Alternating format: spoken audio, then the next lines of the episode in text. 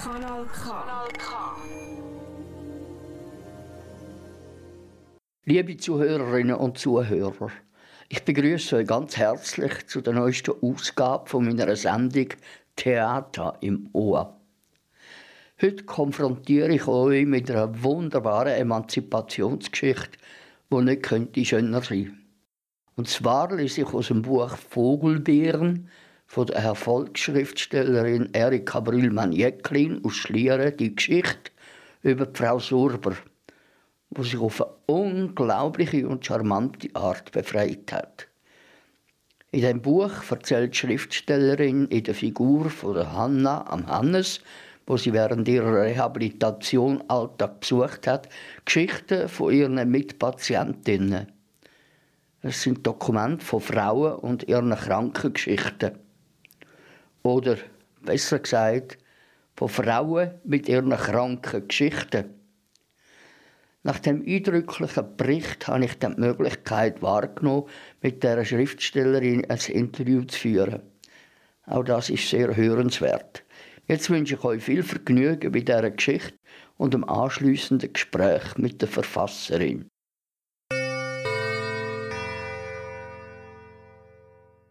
Frau Sorber Neulich saß ich auf der Dachterrasse des Spitals in der Herbstsonne, mein Gesicht der Wärme zugewandt, die Augen geschlossen. Tausend hellgrüne Monde auf hellrotem Grund, kleine Punkte, die sich zu Ringen ausweiten, verschmelzen. Ich presste die Lider fester zusammen. Die Monde werden sattgrün, prallroter Hintergrund, Komplementärfarben. Versuch es auch einmal, Hannes, wenn du an der Sonne bist. Ich möchte wissen, was du für Bilder siehst.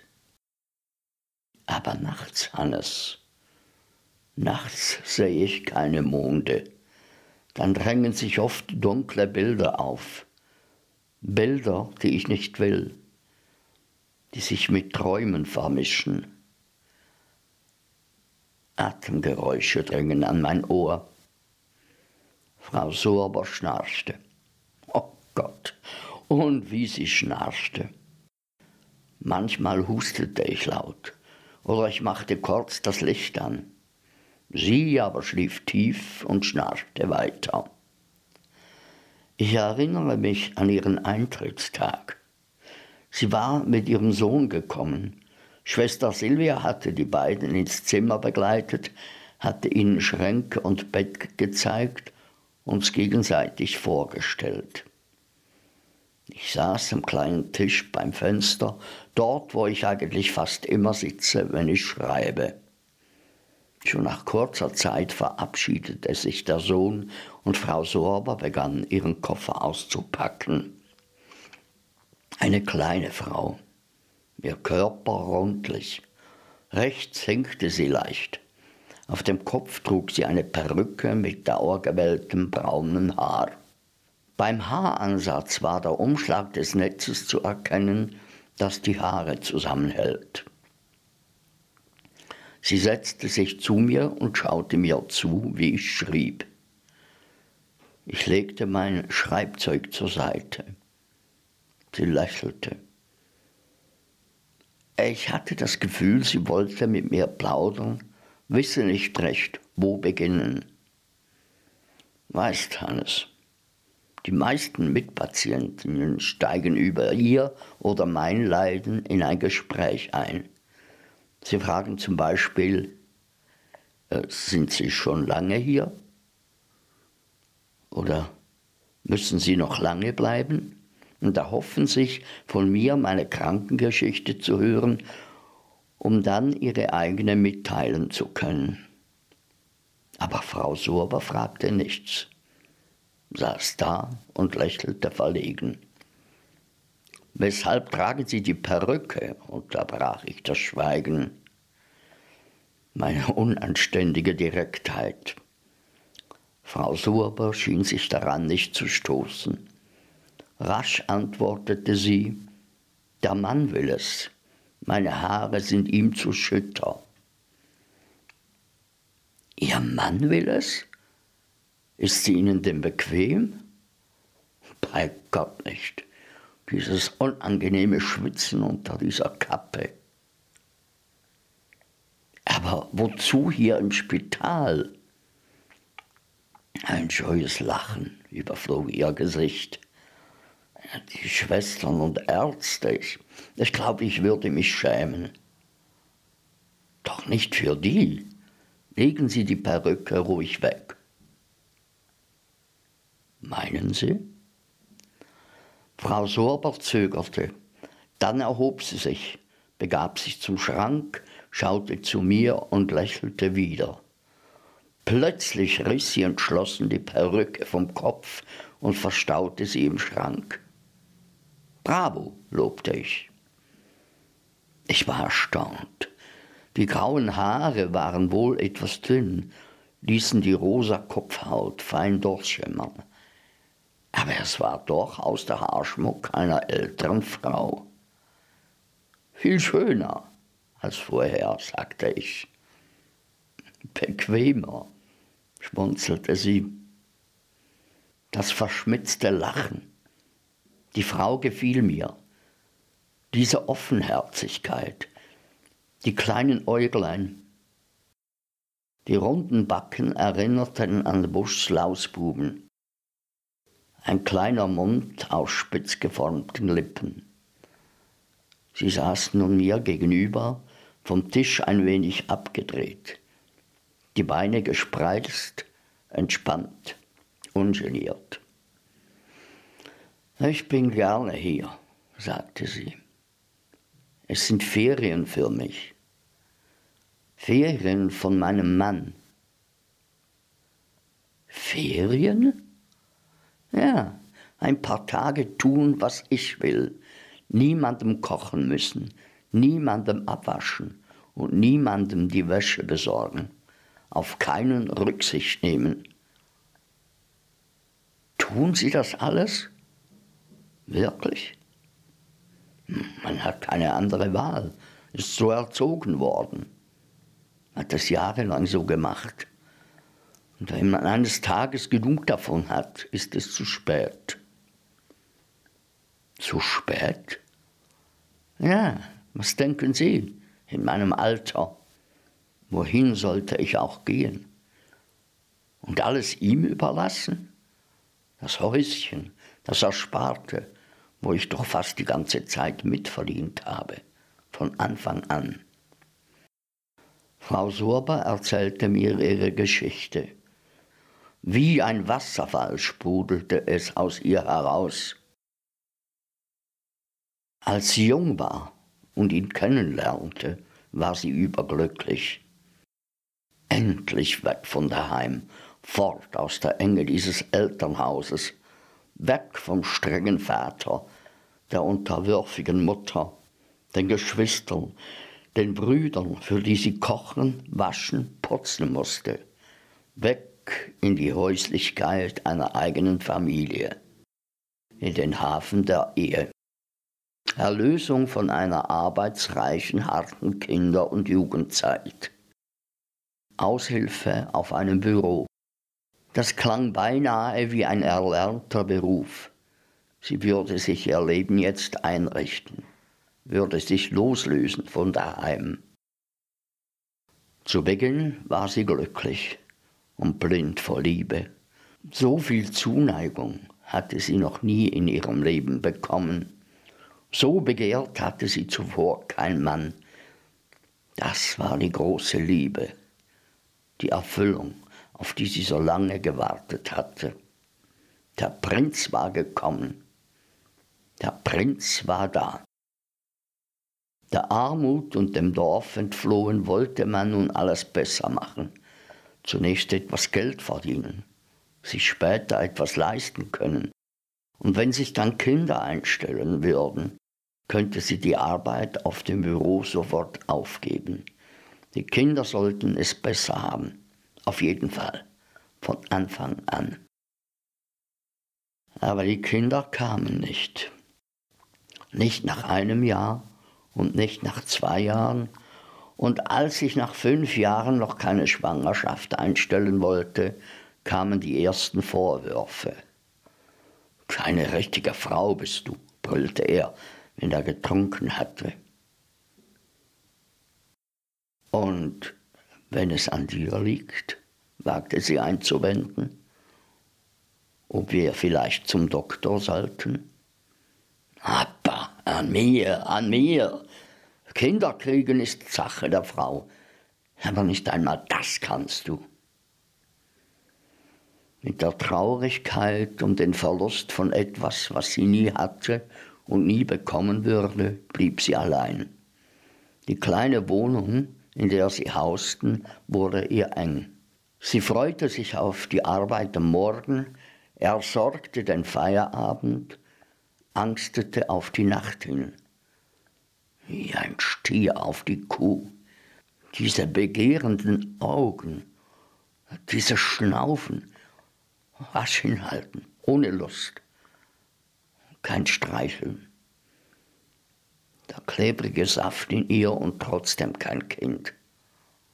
Unfruchtbar, unfähig. Wo war bloß das Glück der ersten Zeit geblieben? Die Jahre zogen ins Land, Frühlinge, Sommer, Herbste, Winter. Ein kleines kam nicht, und das Geld läpperte sich zusammen.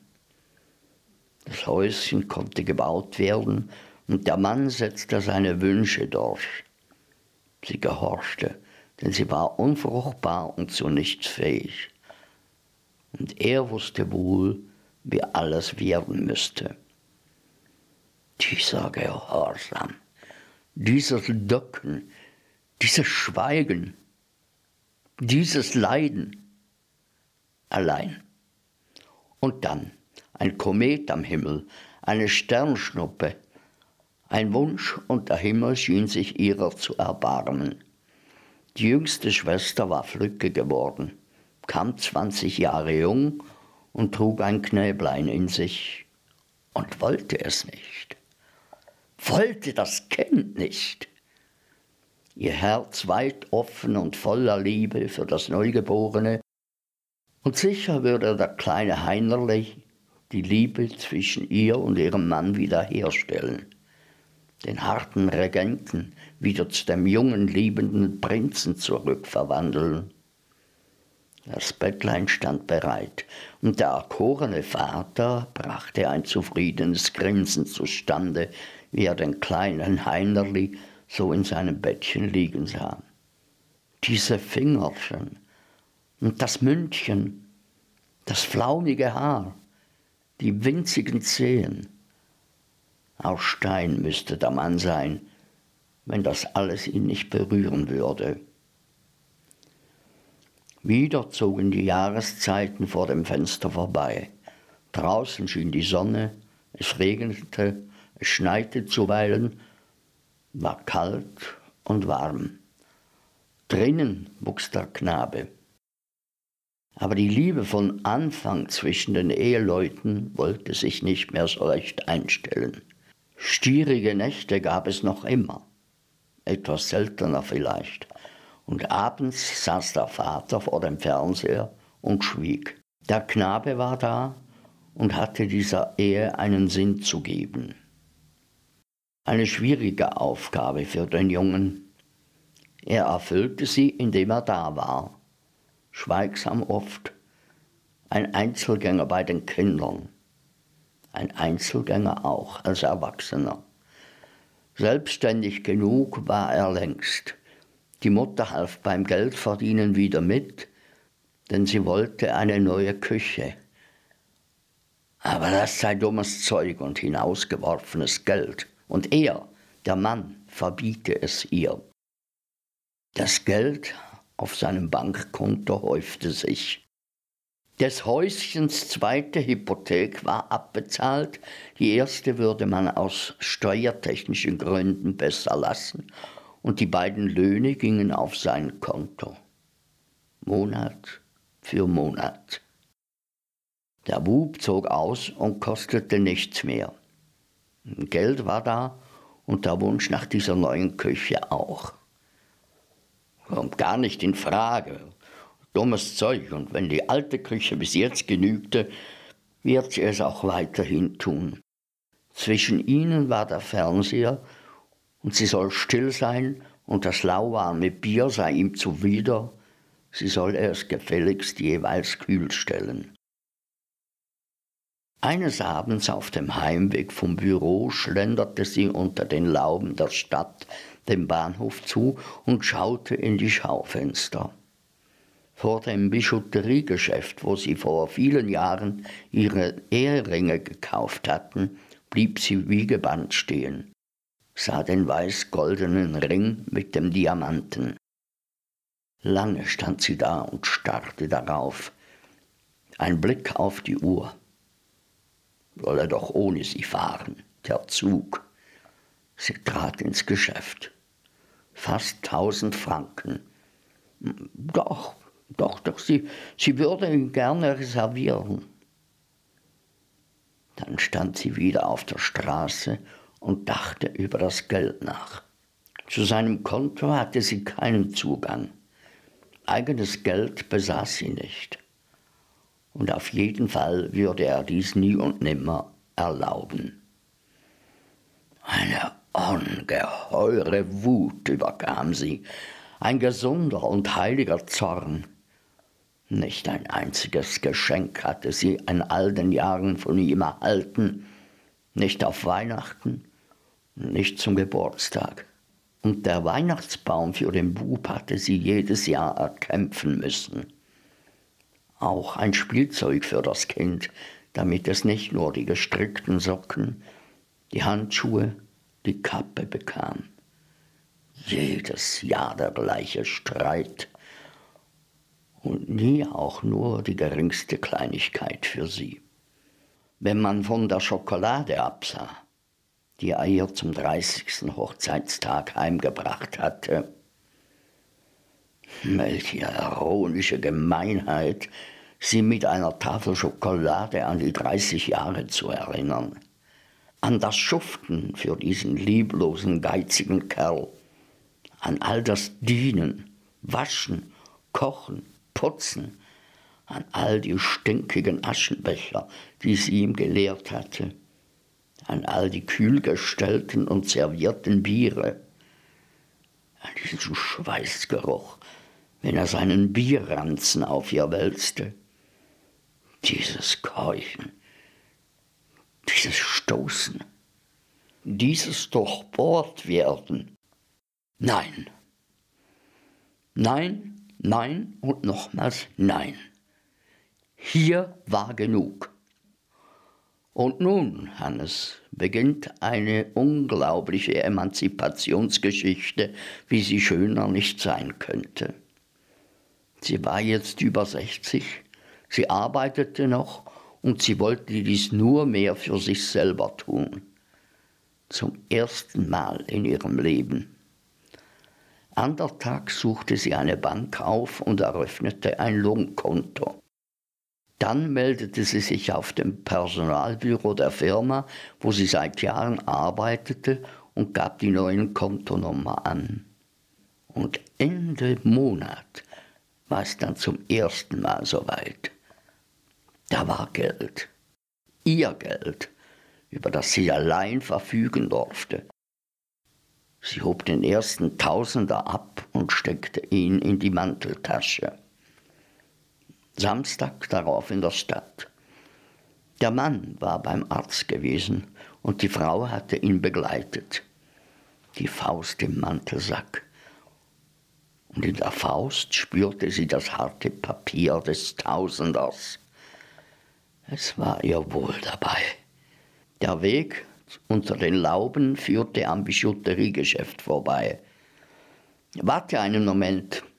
Mein Ehering drückt. Habe wohl zugenommen. Will schnell hinein. Der Mann blieb draußen und blickte durch die Glastür und sah die Konturen seiner kleinen, rundlichen Gattin, wurde langsam ungeduldig. Ob das noch lange dauern wird? Er sah, wie die Frau mit der Verkäuferin sprach, wie diese etwas aus der Schublade zog, wie ein Hin und Her entstand und endlich schien die Sache mit dem Ehering in Ordnung. Die Frau verabschiedete sich von der Verkäuferin und trat aus dem Laden. Der zweite Ring am Ringfinger ihrer linken Hand fiel ihm sofort auf. Jetzt ging ein Donnerwetter los. Ungerührt ging die Frau neben dem wütenden Mann einher, schweigend, imprägniert. Dieses Unwetter konnte ihr nichts anhaben. Der wunderschöne Diamantring gehörte ihr, rechtmäßig erworben und bezahlt. Ihr allein. Den Kaffee im Bahnhofbüffel könnte sie vergessen, wetterte der Mann. Nein, Gewissensbisse habe sie nie gehabt. Und die Geschichte sei ja auch gar noch nicht fertig. Die habe da ja eigentlich erst angefangen. Frau Sorber hatte die linke Hand auf das Tischchen neben mein Schreibzeug gelegt. Vornehm nahm sich der Diamantring aus. Am Mittelfinger glänzte ein kostbarer Rubin. Mit der rechten Hand entblößte sie die Halspartie. Eine Perlenkette schmückte die runzelige Haut. Daheim habe sie noch mehr Schmuck, eine richtige Sammlung. Und ein Ring läge noch im Koffer. Ob ich den auch sehen wolle? Klar wollte ich. Frau Sorbers Wangen waren rot geworden vom eifrigen Erzählen. Die kleinen Äuglein glänzten. Und heute? Er habe sich dreingeschickt, sagte sie. Viel Krach habe es darum herum gegeben, die Abende seien noch schweigsamer als früher, aber wenigstens lasse er sie nachts in Ruhe. Und sie sei jetzt eine freie Frau, die mache, was sie wolle.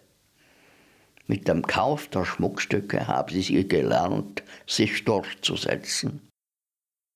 Natürlich haushalte sie ihm immer noch. Der Braten, den sie am Abend vor dem Spitaleintritt für ihn gekocht habe, reiche sicher ein paar Tage. Aber sie habe auch Mut bekommen, etwas zu unternehmen. Ja, manchmal treffe sie sich abends mit einer Freundin und sie sei es gewohnt, dass er jedes Mal darüber lamentiere. Aber es war ihr gleich. Und er habe sie all die Jahre hindurch auch nie gefragt, wenn er an seine Jassabende ging. An jenem Abend, als mir Frau Sorber ihre Geschichte erzählte, blieben wir lange sitzen. Draußen war es längst dunkel geworden. Wir schwiegen eine Zeit lang, sahen in die Ferne, fixierten unsere Blicke an den nahen und fernen Stadtlichtern. Eine angenehme, aber eigentümliche Stille. Vom Wochenendurlaub hatte ich ein Zweierli Roten mitgebracht, welches auf meinem Nachttisch stand. Ich rollte zum Lavabo, holte unsere Zahngläser und auf dem Rückweg zum kleinen Tisch das Weinfläschchen. Mit einem Taschentuch rieb ich die Gläser aus, öffnete den Schraubverschluss der Flasche und schenkte ein. Wir lachten uns schweigend an, redeten nicht. Dann reichte ich Frau Sorber ein Glas, nahm das andere und sagte, auf ihre goldene Freiheit. Ihre wulstigen Finger umschlossen das Glas. Die Ringe glänzten. Und auf den Wegschmiss aller Perücken, lachte Frau Sorber. Dumpf klangen die Zahngläser beim Anstoßen.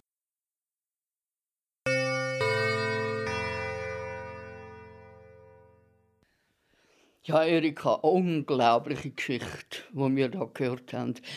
Und da kommt natürlich die Frage auf sofort, ist sie wahr? Ja, sie ist wahr. Das hat mir eine Mitpatientin erzählt und sie ist aufs Wort wahr fantastisch. Ich habe mich dann einfach gefragt, ja, das ist ja eigentlich recht lang gegangen, oder? Also 30 Jahre, bis sie sie verjagt hat. Äh, hast du eine Erklärung? Was ist, ist es einfach der unglaubliche Wunsch nach dem Ring gewesen, wo sie umgewandelt hat? Nein, ich glaube, es ist eine Frustration nach diesen vielen Jahren. Man muss das sicher in einem gesellschaftlichen Kontext sehen. Damals äh, sind Frauen so erzogen worden zum Dienen. Die hat ja schon ihren Brüdern müssen und äh, ist für sie eigentlich normal gewesen, dass sie auch einem Mann dient. Nur die jahrelange Wert Unschätzung oder Nichtwertschätzung hat er irgendwann einfach den Nuki rausgejagt. Ja, das ist begreiflich. Also mich hat es gewundert, dass das nicht schon lange der Fall war. Ähm, wie bist du eigentlich zum Schreiben gekommen? Und ist, ist das überhaupt dein erste Buch oder hast du noch einige andere rausgegeben? Es ist von der Belletristik her mein zweites Buch gewesen. Mein allererstes Buch ist allerdings ein Fachbuch, das Anatomiebuch, wo aber immer noch aktuell ist, jetzt in der 16. Auflage erschienen ist. Das erste Buch sonst war sehr ärztlich, Analyse einer Krankengeschichte. Die Vogelbeeren war mein zweites belletristisches Buch. Wie man zum Schreiben kommt, als Kind habe ich erstens mal Gedicht geschrieben. Mhm. Ziemlich kindliche, mhm. ziemlich holperige, äh, äh, so äh, vagabunde Gedichte und mhm. so. Aber dann habe ich als Elfjährige mal ein Gedicht vortragen in einem Altersheim, wo wir mit der Schule waren. Das hat mich ermutigt. Und fast gleichzeitig habe ich gedacht, jetzt will ich vom Spielplatz eine Geschichte schreiben, mhm. einen Roman. Ja. Und dann habe ich aber gemerkt, dass ich etwas nicht kann. Ich kann die verschiedenen Zeiten nicht zusammen tun. Also, dass es Geschehen dort ist und es Geschehen da. Und dann habe ich mit so Geschichten geschrieben wieder aufgehört, außer natürlich Aufsätze. Das war eh eines meiner Lieblingsfächer in der Schule. Und dann später längere Texte und so. Ja.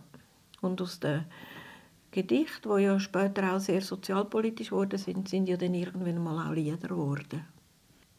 Äh, du bist ja prädestiniert für so Emanzipationsgeschichten. Du hast drei Bücher geschrieben von drei Frauen, die sich durchgesetzt haben.